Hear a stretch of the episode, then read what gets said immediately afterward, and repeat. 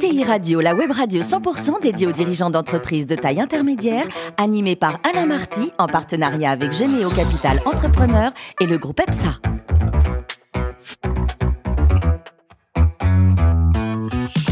Bonjour à toutes et à tous, bienvenue à bord de ETI Radio. Vous êtes plus de 43 000 dirigeants d'entreprise abonnés à nos podcasts. On vous remercie d'être toujours plus nombreux à nous écouter chaque semaine. Vous pouvez réagir sur les réseaux sociaux. À mes côtés pour co-animer cette émission, Arnaud Lagrolet, qui est directeur des relations investisseurs de Généo Capital Entrepreneur, ainsi qu'Antoine de Vulpilière, qui est associé du groupe EPSA. Bonjour messieurs. Bonjour.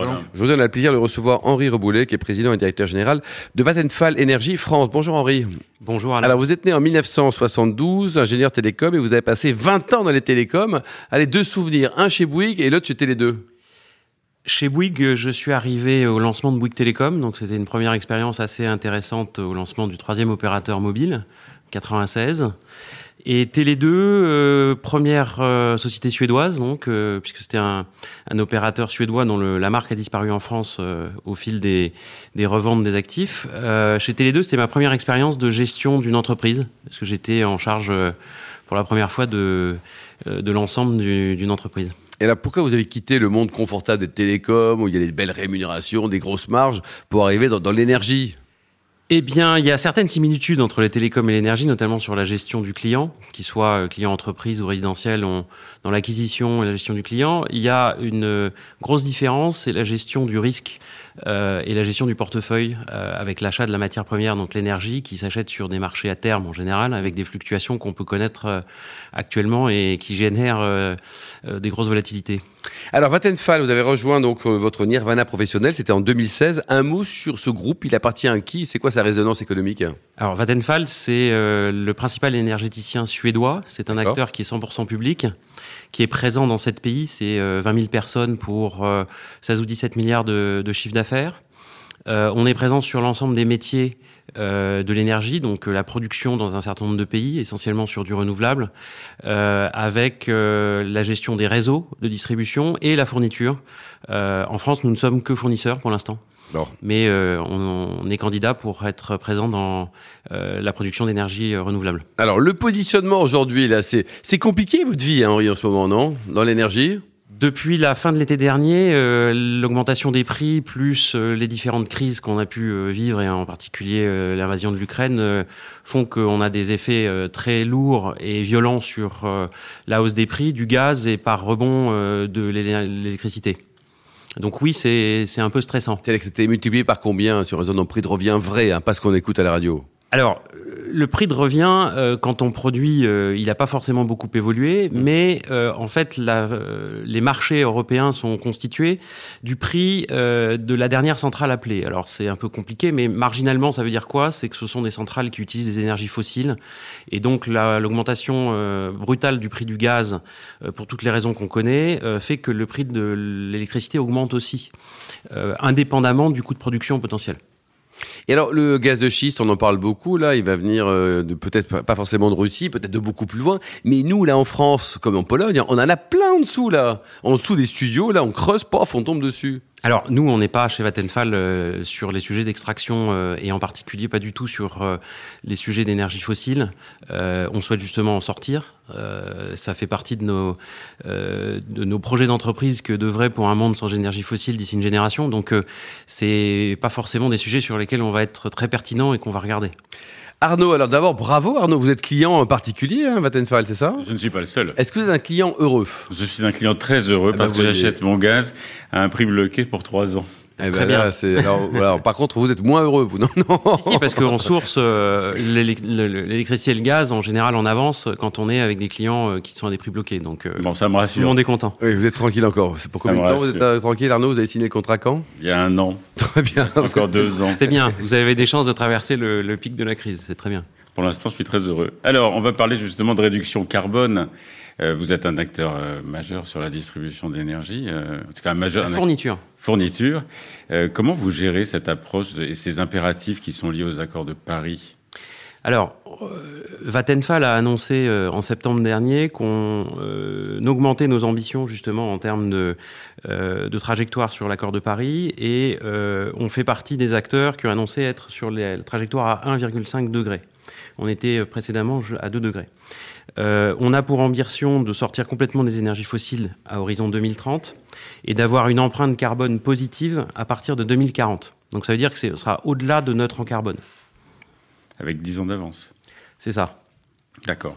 Donc on a l'ambition et la prétention de faire partie des, euh, des, coureurs de tête en, termes de, de, transition écologique. Et un de vos leviers, c'est l'éolien en mer, si j'ai bien compris. Oui. Vous arrivez à convaincre euh, les gens qui sont qui se posent des tas de questions. Tous les pêcheurs suédois, qu'est-ce qu'ils en pensent Non, mais je pense qu'il faut euh, prendre conscience et, s'il y a peut-être un effet positif, si tant est qu'il y en ait un de la crise en Ukraine, c'est effectivement de faire comprendre que si on veut sortir des énergies fossiles et en particulier de la dépendance euh, de nos énergies fossiles, il va falloir toutes les technologies euh, du renouvelable et également une certaine dose de nucléaire.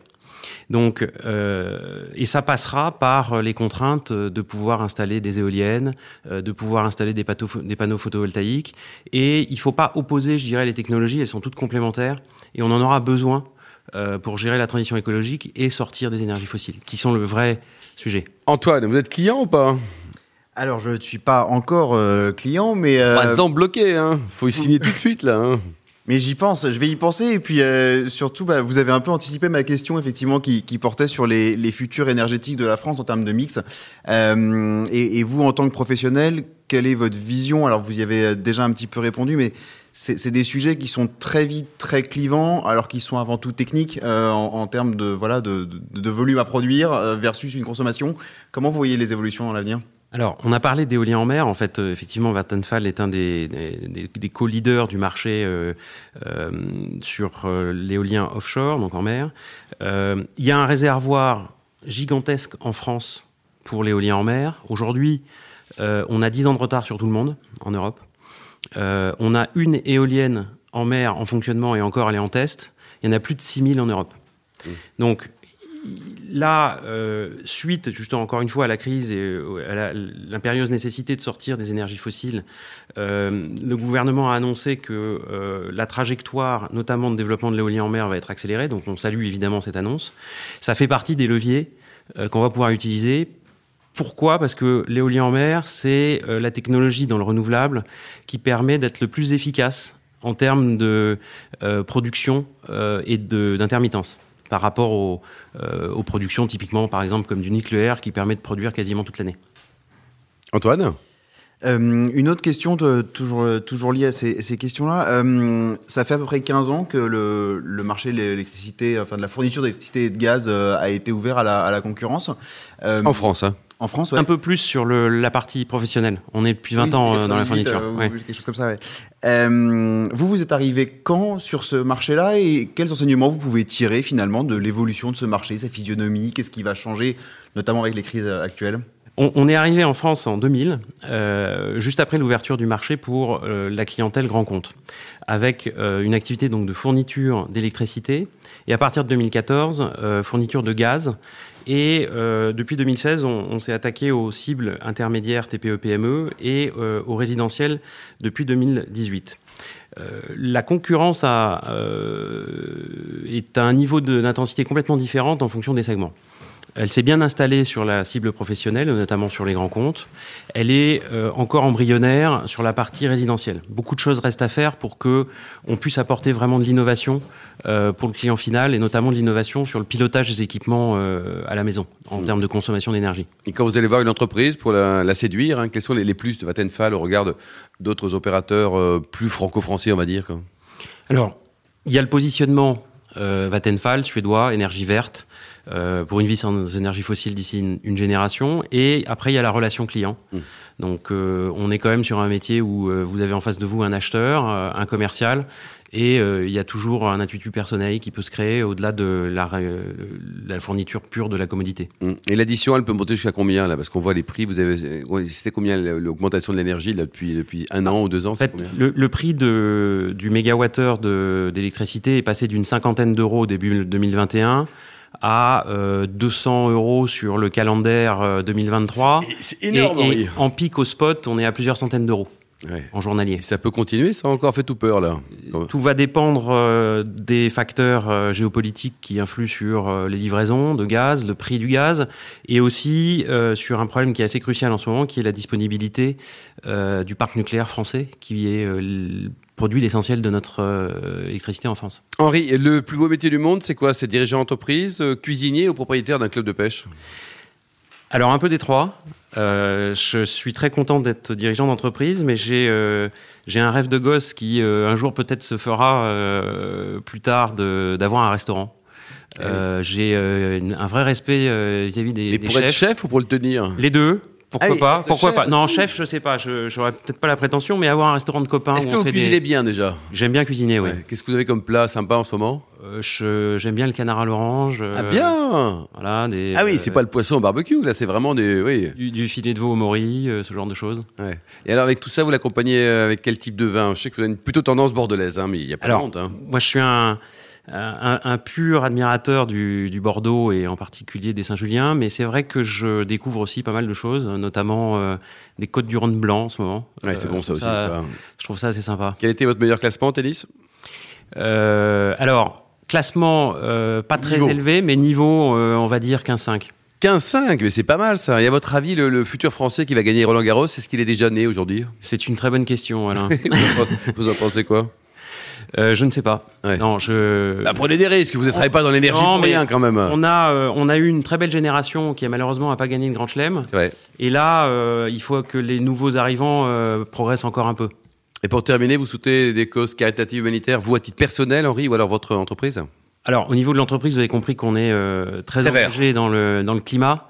C'est quand même euh, le, le, vrai sujet euh, qui nous anime tous et qui nous permettra de laisser une planète euh, vivable à nos enfants. Donc euh, on est effectivement à fond là-dedans. Bon, très bien. Et pour terminer, une petite promo pour les auditeurs de ETI Radio, moins 20% sur le gaz pendant 3 ans ou pas? C'est compliqué en ce moment de vous annoncer ce genre de choses. Merci beaucoup Henri, merci également à vous Arnaud Merci et à vous. Antoine. Fin de ce numéro de ETI Radio. Retrouvez tous nos podcasts sur notre site et retrouvez notre actualité sur le compte Twitter et LinkedIn. On se donne rendez-vous mardi prochain, ça sera 14h précise pour une nouvelle émission. L'invité de la semaine de ETI Radio, une production B2B Radio.tv en partenariat avec Généo Capital Entrepreneur et le groupe EPSA. Bye.